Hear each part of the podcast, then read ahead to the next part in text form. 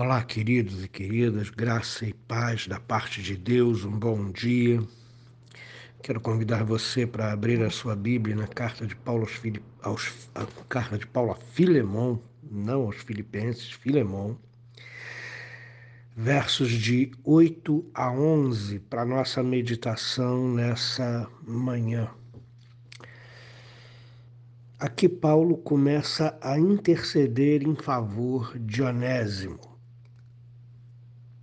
E Paulo começa o seu apelo descrevendo a extraordinária transformação ocorrida no escravo ladrão e fujão chamado Onésimo. Reparem, eu vou ler para você os versos de 8 a 11. Pois bem, ainda que eu sinta plena liberdade em Cristo para ordenar a você o que convém ser feito, prefiro, no entanto, pedir em nome do amor, sendo o que sou, Paulo, o velho, e agora também prisioneiro de Cristo Jesus faço um pedido em favor do meu filho Onésimo, que gerei entre algemas. Antes, ele era inútil para você. Atualmente, porém, é útil para você e para mim. Como já falei para vocês, esse é o início do apelo que Paulo faz para que a situação de Onésimo seja resolvida. Qual é a situação dele?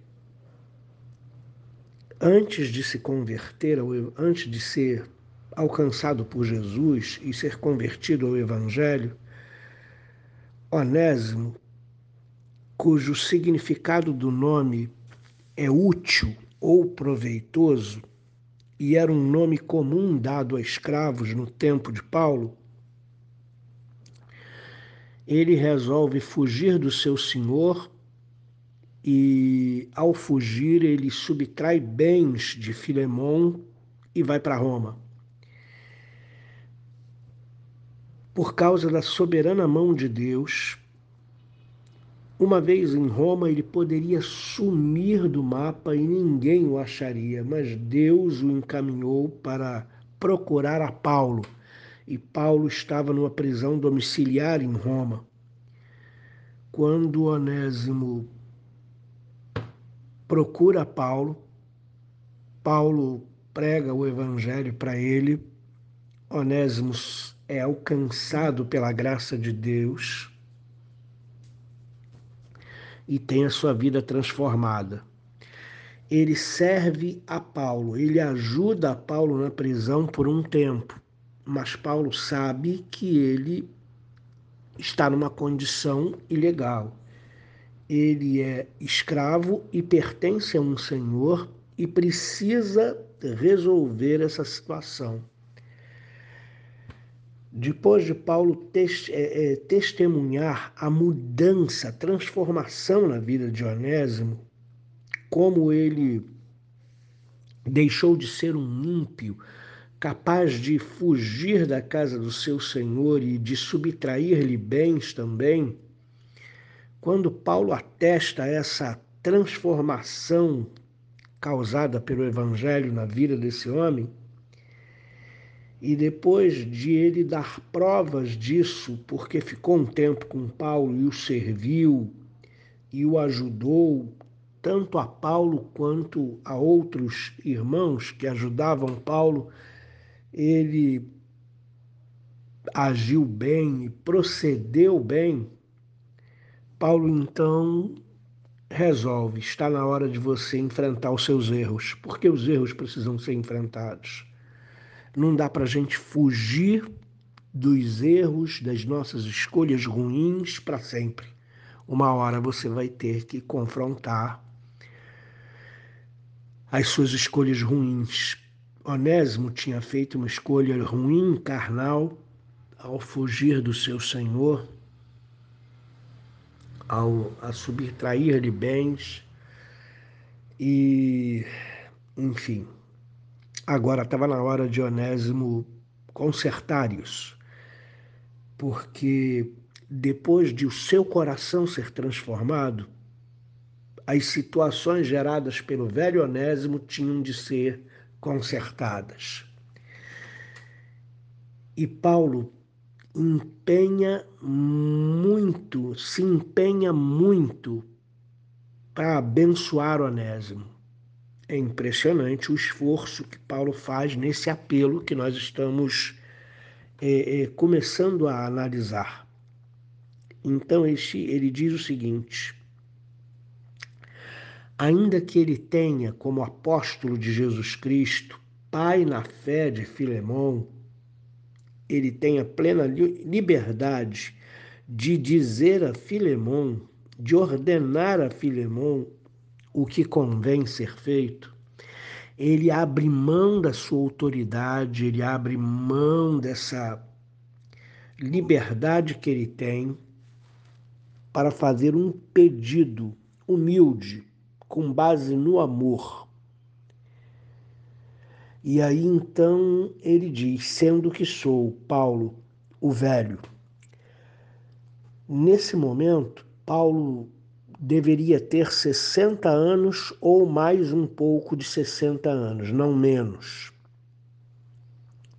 Lá em Atos 7:58, quando ele consente na morte de Estevão e incentiva o apedrejamento de Estevão, Paulo tinha 30 anos de idade. Agora, transformado, experiente, envelhecido, prisioneiro de Cristo, ele faz um pedido a Filemão, em nome do amor, para que receba Onésimo não como um escravo, mas como um irmão em Cristo e, o, e como Paulo se empenha pessoalmente aqui é extraordinário. Onésimo deve ter surpreendido muito a Paulo, ajudado muito a Paulo para ele tomar esse posicionamento. No verso 10 ele é bem direto, ele faz um pedido em favor do meu filho Onésimo. Ele assume a paternidade espiritual de Onésimo. Onésimo nasceu de novo através da instrumentalidade de Paulo e ele é, se empenha por Onésimo como um pai se empenha pelo seu filho. E ele diz que gerou, deu à luz ao novo Onésimo espiritual, ao nascido de novo Onésimo, entre algemas, ou seja, ele estava preso. No verso 11, ele diz o seguinte: Antes ele era inútil, um escravo rebelde, um escravo fujão, um escravo que rouba o seu senhor e que consegue fugir para Roma, uma cidade extremamente populosa, em que facilmente ele se perderia ali, se esconderia ali, não seria achado, esse escravo é um inútil, não serve para nada. Mas o escravo que está voltando para Filemão é um homem lavado e remido no sangue de Jesus, transformado pelo Evangelho, alcançado pela graça de Deus. Esse homem é útil. É isso que Paulo quer colocar aqui e o faz com muita clareza. E ele enfatiza a mudança que o Evangelho é capaz de fazer na vida da pessoa. E a pergunta pertinente aqui, queridos, é o seguinte, é a seguinte: E nós temos sido inúteis, vivido um evangelho que não transforma, vivido uma vida cristã que não causou nenhuma diferença em nós, e se isso acontece, nós somos inúteis. Se professamos a fé em Cristo, mas a mudança não aconteceu na nossa vida, se não há fruto de uma vida que nasceu de novo, nós somos inúteis. Ou nós podemos testemunhar que, como Onésimo, tivemos a nossa vida transformada. Éramos inúteis antes de Cristo, mas em Cristo nós somos úteis. Trabalhamos não em causa própria, mas em causa do próximo. Honramos a Jesus em todas as nossas atividades. Estamos trabalhando para que a vontade de Deus se cumpra e se estabeleça nesse mundo. E estamos provando todos os dias a nossa nova vida e o nosso novo nascimento e o nosso compromisso com Cristo através de boas obras. Somos inúteis, como o velho Onésimo, ou somos úteis, como o Onésimo que nasceu de novo, transformado pela graça de Deus. Que Deus abençoe a sua vida nessa manhã e que você possa ser útil na vida de muitas outras pessoas.